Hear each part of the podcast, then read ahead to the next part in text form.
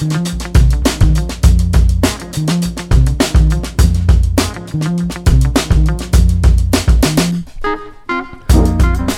Bonsoir, bonjour à tous, très très heureux de vous retrouver pour une nouvelle émission de rencontre avec un entrepreneur sur RCJ. Salut Sacha, comment vas-tu? Salut Maxime, je vais très bien, bonjour à tous. Bon, comme vous le savez, nous n'avons pas l'habitude d'être seuls autour de cette table. Aujourd'hui, nous avons le plaisir de recevoir Rémi Bendayan, cofondateur de DataShake, une agence de conseil en stratégie marketing digital. Bonjour Rémi. Salut à tous les deux.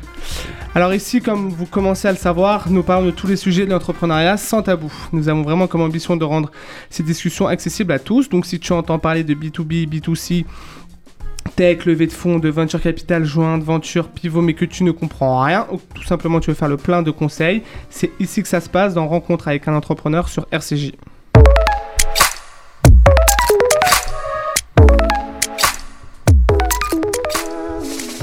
Rémi, merci beaucoup d'être avec nous euh, ce soir. Tu es diplômé de l'école de commerce Cage en management. Tu commences ton expérience professionnelle en tant que business developer pour un label indépendant de musique, La Petite Compagnie. Par la suite, tu fais tes premiers pas dans le marketing puisque tu restes plus de deux ans chez Action Grand Sud, qui est une association prestataire de marketing direct offrant aux entreprises un prestation de service. En 2016, tu intègres les équipes de Google Marketing Solutions France. Tu y restes plus de trois ans. C'était comment cette expérience euh, chez Google? Euh, déjà, merci euh, beaucoup pour l'invitation. Euh, chez Google, c'était comme, comme on peut se l'imaginer, tu vois, une, une, expérience où en fait tout est fait pour que tu t'y sentes bien. les bureaux sont colorés, tu as la nourriture gratuite tous les jours. Bon, c'est des détails, mais qui mm. n'en sont pas. au bureau où j'étais, donc moi j'étais au siège européen qui est à Dublin. Tu avais euh, voilà, Dublin en Irlande, j'avais euh, euh, une piscine olympique. Tous, tous ces détails-là, c'est des détails mm. qui font à chaque fois qui amusent tout le monde. qui permettent de rester aussi quand tu hésites parfois à quitter. De, Et en fait, eux, ils construisent tout, tout ça autour de toi. Et, toi, tu te dis c'est des détails. Et ce qui est important, c'est le travail, le métier et le fait que tu sois épanoui.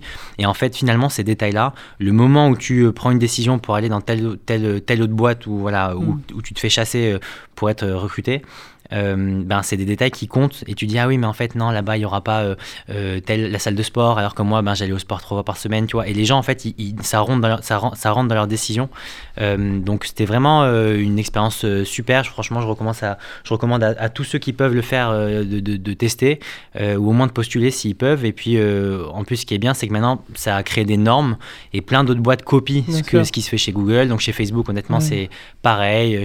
À Dublin tu as le siège opérant de Facebook de Airbnb, de, euh, de Twitter, Salesforce, Microsoft. Et franchement, c'est pareil euh, dans, dans, chaque bureau, donc euh, donc c'est vraiment super. Tu as passé trois ans à Dublin? J'ai fait un peu plus de trois ans, ouais, un peu plus de trois ans à Dublin. Trois ans à Dublin, ça doit être dur, non? Ouais, non, pardon, excuse-moi, j'ai fait deux ans à Dublin et ensuite je suis allé à, Paris au siège français de Google. Donc non, j'ai fait deux ans à Dublin et ensuite. ensuite et tu gérais que des clients français? Que des clients français. Et en fait, chaque, euh, chaque marché euh, est géré, européen est géré à Dublin. Donc, euh, les Italiens sont gérés là-bas, les, clients espagnols là-bas, les Français là-bas, etc. Et une fois que tu as assez d'expérience et que tu vas aller gérer des plus gros clients, là, ça se gère à Paris. Et donc, c'est ça, c'est ce que j'ai fait au bout de, au bout de deux ans. Après cette expérience, tu rencontres Anthony, enfin tu retrouves Anthony Shelley qui était aussi à, Dublin avec toi et vous lancez en 2019 Data Shake. C'était important pour toi de te lancer dans l'entrepreneuriat. Qu'est-ce qui t'a fait le, ce déclic du passé du salariat à l'entrepreneuriat? Hmm, en gros, on, voyait autour de nous beaucoup de gens qui avaient monté leur boîte et qui réussissaient. Et, hum, on se posait beaucoup de questions parce que nous deux, Anthony et moi, on, avait envie, on avait cette idée-là depuis le début, enfin depuis qu'on est né, de, lancer une boîte à un moment donné. On savait pas du tout que ça allait se faire maintenant. Euh, nous, on était hyper contents chez Google. Voilà, comme je l'ai dit, toutes les conditions sont là pour qu'on s'y sente bien.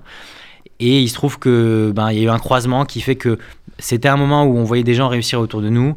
Euh, on voyait que ben, il y avait une opportunité dans ce secteur-là parce qu'on avait une expérience chez Google et parce qu'on avait construit un, construit un peu de crédibilité.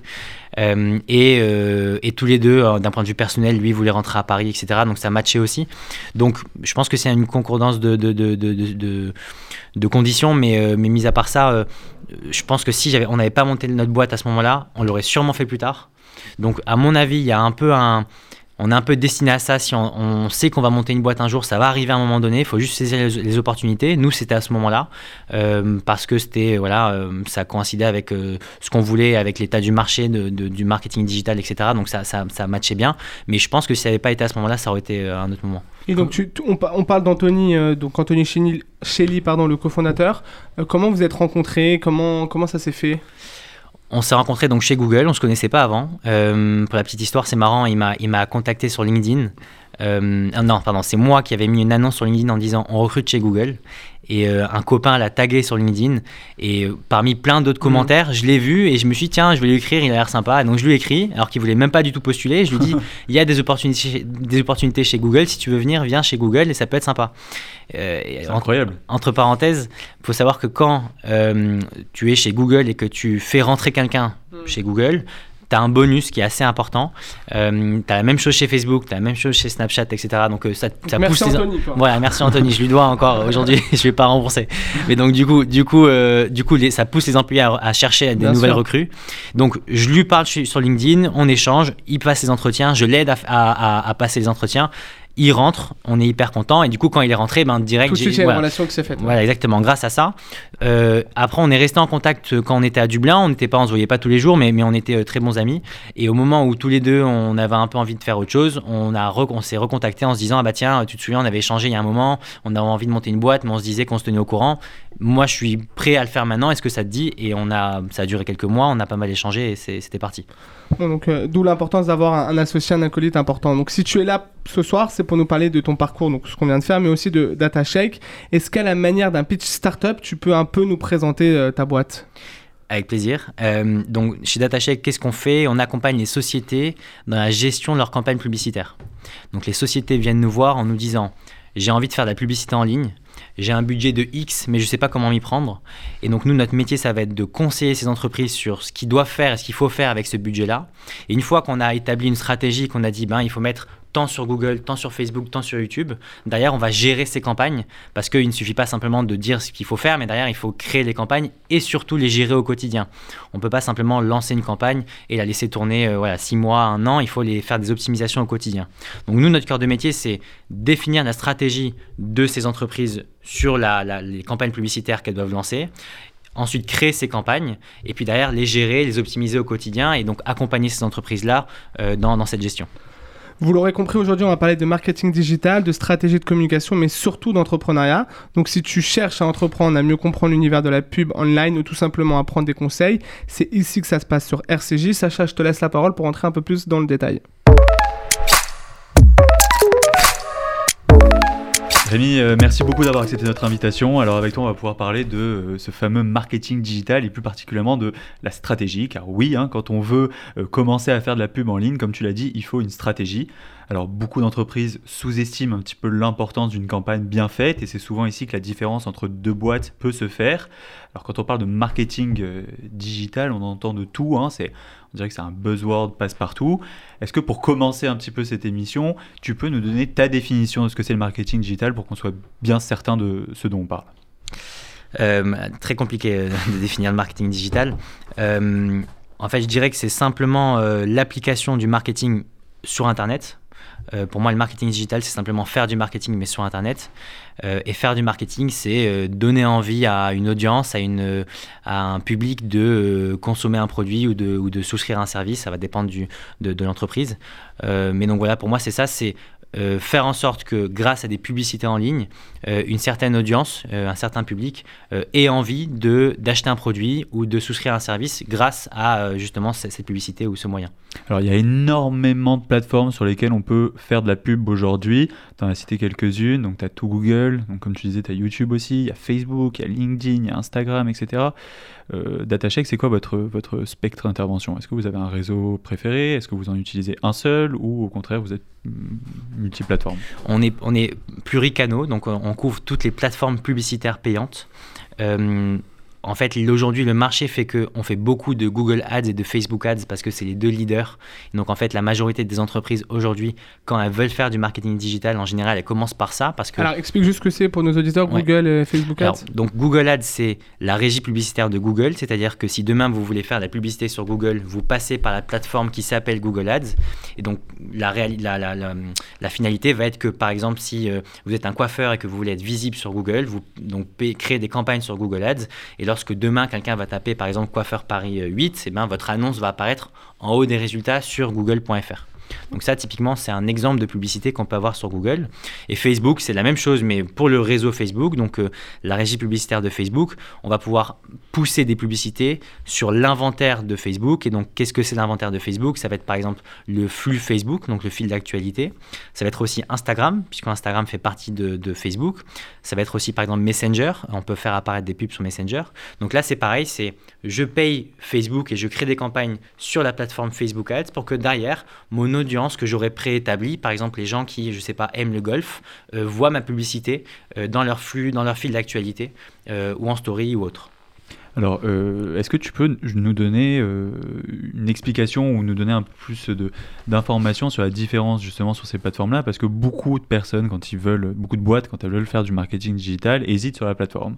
Euh, souvent, euh, c'est là où on rate d'ailleurs, parce qu'on va utiliser un Instagram alors qu'on aurait dû utiliser un LinkedIn, etc. Est-ce qu'on peut profiter de cette séance pour que tu rappelles exactement l'intérêt euh, de chaque plateforme par rapport à la pub alors, je pense il y, a plein de critères à prendre en compte. un premier gros critère, c'est de réfléchir par rapport à son produit et son business model si on veut aller sur un canal, un levier push ou pull. Euh, euh, donc ça, c'est des notions de marketing. Donc un levier push, c'est un levier, un, réseau qui va nous pousser la publicité sans qu'on ait euh, effectué une action au préalable. Exemple, Instagram. Lorsque je suis sur Instagram, je consulte mon feed, je vois des photos de mes amis, etc. Et au milieu, je voir une publicité. J'ai pas demandé à ce que je vois cette publicité. Ça, c'est du push. Voilà, ça, c'est du push. C'est Instagram qui me pousse cette publicité. Moi, j'ai rien demandé. On me pousse une publicité au milieu de différentes informations. Google, c'est un exemple de, de canal pull parce qu'on va tirer du coup euh, l'information de, l'internaute. L'internaute va aller sur Google et va taper par exemple je reprends, je reprends l'exemple du, coiffeur, il va, taper, il va taper coiffeur Paris 8, et donc grâce à cette information, Google va afficher une publicité qui dépend de, ce que ce qu'a tapé l'internaute. S'il tape coiffeur Paris 7, il n'y aura pas les mêmes, euh, les mêmes publicités. Donc ça, c'est une question à se poser, c'est est-ce que j'ai un business qui est plutôt adapté aux, leviers qui sont push ou pull? Euh, Pour vous donner un exemple, typiquement, ben, je ne sais pas, les, euh, la, tout ce qui est serrurerie, plomberie, c'est pas des c'est pas des, business qu'on va avoir sur les euh, sur les leviers push parce que c'est quand on a besoin d'un plombier en général, ben c'est un truc urgent. On va taper plombier sur Google et on a, on a un besoin là tout de suite direct urgent. Euh, on va pas être sur, sur Instagram et, voir une publicité pour un plombier et se dire ah tiens j'aimerais bien. je le garde, je le note. Ouais, je le garde. j'ai besoin d'un plombier demain. Tiens c'est vrai. Donc comme ça non. par, par contre je sais pas des habits. Euh, alors ça peut fonctionner sur Google, mais ça peut aussi bien se prêter à, des leviers push comme sur Instagram. On n'a pas forcément besoin d'acheter des habits tous les jours. Euh, je suis sur Instagram, je vois une publicité pour un t-shirt sympa. J'avais pas prévu d'acheter un t-shirt sympa, mais voilà, la publicité me pousse ce produit, me pousse ce produit euh, et peut-être que derrière je vais effectuer un achat. Donc ça c'est un premier point, c'est par rapport à mon business, à mon produit, est-ce que je vais plus m'orienter vers tel ou tel type de levier, sachant que il y a plein de business où c'est les deux. Hein. Et deuxièmement, après, il y a des spécificités, donc typiquement par levier. Donc typiquement, LinkedIn, c'est le levier pour euh, le B2B. Euh, quand on est une entreprise B2B, en général, on, va faire des campagnes sur LinkedIn. on va avoir TikTok, Snapchat, qui sont des leviers qui ont une connotation très jeune, avec un public voilà, ado, etc. Donc c'est vrai que quand on est une marque avec cette cible-là, on va souvent faire des campagnes sur Snapchat, sur TikTok. Euh, qu'est-ce qu'on a d'autre Vous faites des campagnes aussi sur TikTok, c'est une question. Voilà, nous on fait TikTok, donc j'ai pas précisé, mais dans les leviers qu'on couvre les plus importants, donc j'ai parlé de Google et de Facebook. Euh, on fait, alors à l'intérieur de Facebook, on va avoir Instagram, à l'intérieur de Google, on va avoir YouTube. Euh, ensuite, on fait TikTok, on fait Snapchat, on fait Pinterest, LinkedIn, Twitter, Amazon. Bing, qui est le moteur de recherche de Microsoft. Après, on a des plateformes moins connues, on a Criteo, on a Adroll, enfin, il y, y, en a plein. Mhm. Mais voilà, tous les réseaux sociaux et tous les moteurs de recherche, on les couvre. Et donc voilà, après pour terminer, il faut réfléchir euh, en fonction de son audience. Euh, est-ce qu'il y a des leviers qui sont plus adaptés? Donc je le disais, LinkedIn pour le B2B, euh, TikTok, Snapchat pour les jeunes, mais même si c'est de moins en moins vrai. Pinterest par exemple, c'est un, canal qui marche très bien pour le secteur de la déco, le secteur du, du mariage, pardon, parce que les gens qui déménagent en général ils vont sur, Pinterest pour s'inspirer un peu en termes de déco. Donc c'est pas mal si on est une boîte de déco d'aller faire une pub là-dessus. Donc voilà, il faut réfléchir aussi par rapport à la, spécificité du, levier et ce qui s'adapte à mon, à mon business. C'est quoi la durée d'une campagne euh, idéale selon toi? Comment ça se passe réellement euh, Il faut la laisser, c'est comme de la pêche à la ligne, quoi. Il faut, euh, enfin, à la traîne plutôt. Ouais. Et en fait, pour moi, il n'y a pas de, a pas de finalité, il n'y a, a, pas de, de, de durée limite d'une campagne. Euh, vous êtes une entreprise euh, qui vend, euh, je reprends l'exemple des t-shirts, vous, vendez des vêtements en ligne, bon, bah, vous avez envie de vendre toute l'année. Donc en soi, il n'y a pas de raison qu'il n'y ait pas des campagnes qui tournent constamment en fil rouge toute l'année. Après, ça dépend du budget aussi. Oui, alors, ben, si idéalement, nous, c'est ce qu'on préconise, il faut avoir, enfin, c'est mieux si vous avez un budget euh, que vous pouvez allouer tous les mois Hmm. euh, en continu et ça va être votre budget marketing, comme euh, il y, en a d'autres qui vont faire des budgets, euh, je sais pas, tous tous les mois, euh, qui, vont, qui vont faire des campagnes tous les mois en, en presse. Ça, ça peut être des campagnes tous les mois sur, sur, le, sur, le- sur Internet. Je te lance peut-être une question que tu, que tu vas avoir, Sacha, mais justement sur le sur un peu le financement, comment. Ouais, comment- le coût, ouais, voilà, c'est une bonne coût. question. Combien ça coûte en fait de, de- Alors, de- Est-ce que de alors faire une campagne justement? comme, comme tu nous comme tu nous as dit, tout dépend. Je pense que il y a tous les budgets, euh, c'est évident, mais euh, est-ce que si on a par exemple, on se lance, euh, partons du principe que c'est une petite entreprise qui se lance, qui veut créer un site internet, qui a déjà bien investi pour le site, pour le dev, pour co- comment ça se passe si on passe par vous? Il n'y a, y a pas de. Vous avez de- des KPIs aussi ou... Oui, alors il y a- y a- il faut distinguer deux choses. Il y a les budgets publicitaires qu'on va injecter dans les plateformes, donc sur Facebook Ads, sur Google Ads, etc. Et puis après, il y a euh, ce que va coûter potentiellement une agence comme la nôtre si jamais vous voulez être accompagné. Pour ce qui est de la partie publicitaire, euh, il n'y a pas de budget minimum. On peut lancer des campagnes sur Google, sur Facebook, avec 1 euro par jour. Maintenant, euh, c'est une question qu'on me pose très souvent. Moi, ce que je préconise, c'est d'avoir au moins un budget de 2-3 000 euros par mois si c'est possible, parce que c'est un budget qui va nous permettre de faire assez de tests et qui va nous permettre de pouvoir prendre des décisions. Donc voilà, je vais lancer une camp- plusieurs campagnes, ça va me coûter euh, 2 000 euros par mois, et puis je vais pouvoir en déduire que telle campagne marche pas très bien, telle autre campagne marche bien, et donc je vais pouvoir prendre des décisions pour la suite et orienter de mieux en mieux ma stratégie. Si j'ai un trop petit budget, je vais pas pouvoir prendre, ces- av- Faire avoir ce test assez en de, fait voilà, je vais pas avoir assez de d'informations et de chiffres qui vont pouvoir me permettre d'interpréter les chiffres. Alors, C'est intéressant. C- Comment vous calculez ce retour sur investissement? Hmm, les KPIs, est-ce que vous avez des KPIs On regarde clairement les KPIs. Indicateurs de réussite. Voilà, donc on- en fait, on va, on va mesurer tout ce qui se passe sur le site. Euh, donc typiquement, quand euh, toi, demain, tu vois une publicité sur Instagram et tu, tu en- je reprends l'exemple du t-shirt, Mm. euh, tu cliques sur le- la publicité, tu arrives sur le site de la- du, du site marchand. Si tu ajoutes au panier, si tu visites la page, je sais pas, la page contact, si tu achètes le produit, tout ça, c'est des informations qui remontent sur les plateformes. Ça c'est fou ça, mais bon. Donc moi, j'ai- on, va- on a la capacité de savoir exactement pour chaque client combien il a investi le mois dernier, combien il a investi le mois dernier et combien euh, d'ajouts au panier, combien d'achats euh, ça a généré, quel est le chiffre d'affaires apporté, euh, les personnes, est-ce qu'elles ont visité la page produit, est-ce qu'elles ont visité la page contact, voilà, tout ça, c'est ce qui nous permet de mesurer la rentabilité de nos campagnes. C'est quoi pour toi en fait une campagne euh, qui est bien exécutée en fait? C'est- quoi euh, le, le vrai critère? Il y a plusieurs critères. Premier critère, comme j'ai dit, c'est le budget, c'est quand même plus agréable si on a un budget minimum important, voilà, 2-3 000 euros, ça, ça me paraît bien. C'est quand même une somme, hein? C'est une grosse somme, mais encore une fois, attention, on, personne, enfin, il n'y a pas tout le monde qui peut démarrer avec un budget aussi important. On peut très bien démarrer avec un budget de quelques centaines d'euros par mois, Ouais. mais ça prendra Moins plus de temps, il y aura moins d'impact, ça va, ça, voilà, ça va prendre plus de temps. Donc, euh, c'est peut-être mieux de se dire, je mets beaucoup d'un coup et Hmm. comme ça derrière j'aurai plus de learning, plutôt que de, voilà, de, de- de faire des petites campagnes sur six mois. Alors, euh, donc en 2019, comme on l'a dit, tu as monté donc euh, Da- DataCheck avec Anthony. Euh, c'est quoi le constat à ce moment-là? Alors, j'ai bien compris l'intérêt de vouloir aller dans le dans l'entrepreneuriat, c'est quelque chose qui vous qui, qui- qui vous tentait énormément. Mais pourquoi une agence? Pourquoi ce format-là? Euh, C'était quoi exactement le constat que vous avez fait en sortant de Google? Parce que finalement, vous étiez chez Google, Mm. vous faisiez euh, vous faisiez de, de l'AdWords. Donc, pourquoi? Voilà. Alors chez Google, il faut savoir que Anthony et moi, euh, une- vers la fin, notre travail, c'est d'accompagner les agences en France. Donc lui, il a accompagné des agences un peu plus petites. Euh, moi, j'avais accompagné euh, euh, Publicis, enfin des agences euh, ben, euh, euh, assez, assez reconnues. On a tous les deux accompagné différents types d'agences et on a vu qu'en gros, en France, aujourd'hui, il y a des milliers d'agences, mais qu'il y en a très peu qui aux yeux de Google, font du bon travail. Et on s'est dit, c'est pas possible qu'en fait, euh, il y ait autant d'agences, il y a un marché qui soit quasiment infini parce que toute entreprise a besoin de faire du marketing digital aujourd'hui. Et pour autant, derrière, il y a des- la majorité des agences qui savent pas vraiment ce qu'elles font. Et selon les critères de Google, euh, ces agences ne, ne, ne ne- ne font pas bien leur métier. Et donc c'est là où on s'est dit, ben, avec notre connaissance, avec notre, euh, voilà, notre savoir, ce qu'on a appris, notre crédibilité parce qu'on vient de chez Google, on peut apporter quelque chose de nouveau. Euh, mais c'est vrai qu'il y a un décalage entre la taille du marché qui est vraiment énorme et le niveau des agences. Attention, il y a des très très bonnes agences et on a, il y a des concurrents à nous qui sont très bons aussi et, et on ne peut pas le nier. Mais voilà, c'est vrai que par rapport à la taille du marché, c'est disproportionné quand on regarde le niveau euh, des moyens des agences en France. Alors, c'est quoi Aujourd'hui, donc vous avez créé DataCheck il y a trois ans. Euh, vous avez combien de clients aujourd'hui? Alors, on a un peu moins de 200 clients. D'accord. Euh, on Et a c'est des, quoi la, typologie en fait? On a, alors vra- vraiment, on a une, une, euh, une typologie très large en termes de, de type d'entreprise, de taille d'entreprise, pardon. On a des grosses entreprises type euh, Siemens, Europcar, Swiss Life.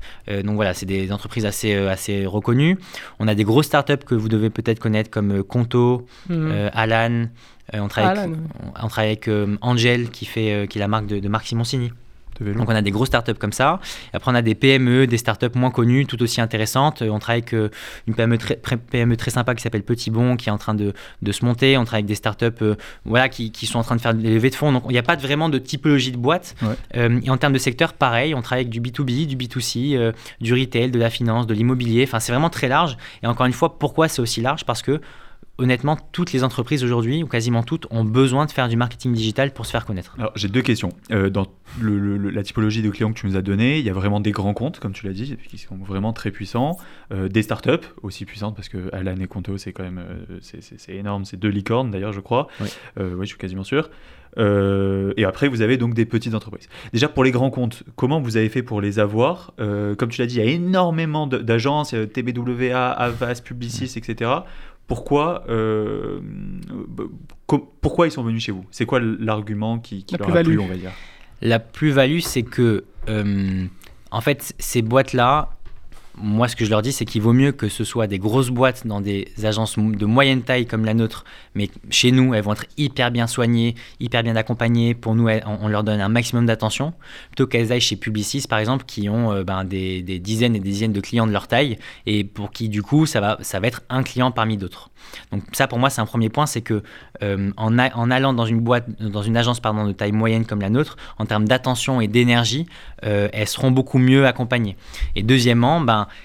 c'est pas forcément les plus grosses agences qui sont les mieux, les, celles qui ont le plus de compétences. Et donc, ben, c'est là où se fait la différence, c'est qu'on on est, je pense, un peu plus, voilà, un peu plus jeune, un peu plus flexible dans notre manière de travailler versus des grosses agences qui existent depuis des dizaines d'années.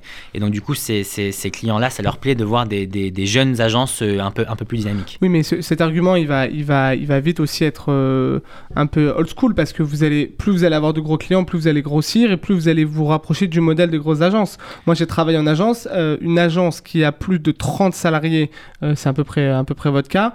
pour moi, je considère ça comme une grosse agence.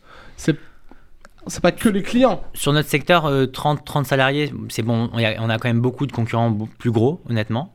Euh, et deuxièmement, je pense que c'est pas forcément que par la taille, mais aussi par l'état d'esprit. C'est-à-dire que tu as des agences euh, qui, ont des, des, qui, sont, qui ont 10 salariés et qui ont quand même un état d'esprit un peu très, très traditionnel, qui sont pas dynamiques dans la manière de travailler. Mmh, nous, les clients nous disent qu'on est hyper euh, disponible, hyper flexible dans notre manière de bosser, on est hyper réactif, etc. Et donc ça, si on arrive à le garder, même en étant 30, 40, 50, 60, c'est ça qui va plaire aux gros clients. Alors quand on regarde le nom de DataCheck, il y a data dedans, donc vous faites aussi la stratégie data. Concrètement, ça veut dire quoi? C'est quoi l'offre que vous proposez? En fait, la stratégie data, c'est euh, le fait de pouvoir conseiller les entreprises sur euh, la gestion de leurs données. Et la gestion de leurs données, ça passe par des campagnes marketing, mais ça passe aussi par d'autres choses. Donc ça peut être par exemple ce qu'on appelle le, tracking, le fait de bien mesurer la rentabilité de ces campagnes. Ça peut être le paramétrage de, certaines plateformes comme Google Analytics, qui est euh, une plateforme de, lisibilité de, performance de son site web. Donc en fait, il y a, les campagnes marketing digital et il y a un peu plein de choses qui gravitent autour et qui permettent de pouvoir complètement mesurer euh, euh, et gérer ces données, euh, les données qui, sont à la disposition des clients. Et donc c'est pour ça qu'on parle d'offres de, data, parce que ça englobe un peu tout ça. après, il y a plein d'interprétations différentes, mais, mais c'est ce qu'on a voulu dire. Alors, votre vision long terme chez DataCheck aujourd'hui, vous avez 3 ans, c'est quoi dans, dans, 5 ans, vous êtes où? On est en train d'ouvrir un bureau à l'étranger. Euh, ah, donc, euh, on hésite. On hésite, non, non, on, peut en parler. On hésite entre, euh, entre Bruxelles et, et Madrid. Ce sera peut-être les deux. mais donc, voilà, ça, c'est un premier gros, gros projet pour nous. et évidemment, si ça marche bien, on ambitionne d'en ouvrir d'autres plus tard. Euh, on a ouvert un studio de création de visuel qui s'appelle DataCheck Studio. Donc en fait, on produit du contenu visuel. Euh, en plus de gérer les campagnes, on va aussi pouvoir produire du contenu visuel pour, pour nos clients. Et puis après, demain, pourquoi pas euh, d'autres projets annexes. Merci beaucoup euh, Rémi d'avoir mis en avant euh, ton expérience, ton entrepreneuriat, franchement très très intéressant. Donc on suit ça de près, surtout pour les bureaux qui ouvrent.